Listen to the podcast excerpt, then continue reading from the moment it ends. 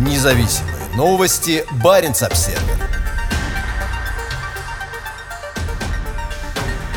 Россия предупреждает о падении ракеты в оживленном рыболовном районе к югу от Шпицбергена четверг поздно вечером вторая ступень гигантской ракеты «Союз» войдет в атмосферу и упадет на 76-й параллели на северо-западе Баренцева моря. Россия разместила уведомление летному составу, нотам, в системе оповещения Международной организации гражданской авиации, ИКАО, ведомства ООН, задачей которого является обеспечение безопасности всех авиапассажиров. В уведомлении говорится «Зона поражения российских ракет». Судя по внешним границам района, на который распространяется уведомление, зона поражения находится находится в центре треугольника, образованного островом Хоппен, южной оконечностью острова Западный Шпицберген и островом Медвежий в международных водах норвежского сектора Баренцева моря. По данным службы слежения за движениями судов Marine Traffic, во вторник утром внутри и снаружи этого района находилось несколько десятков рыболовных судов и траулеров. В то время как в нотам нет никакой информации о том, что это за ракета, в ряде блогов, посвященных космическим запускам, сообщается, что 9 сентября с российского космодрома Плесецк в Архангельской области должна подняться ракета-носитель «Союз-2-1В». Запуск запланирован между 9 и 11 часами вечера по среднеевропейскому летному времени, что совпадает со временем с 19 до 21.00 по Гринвичу, указанному в системе ИКАО.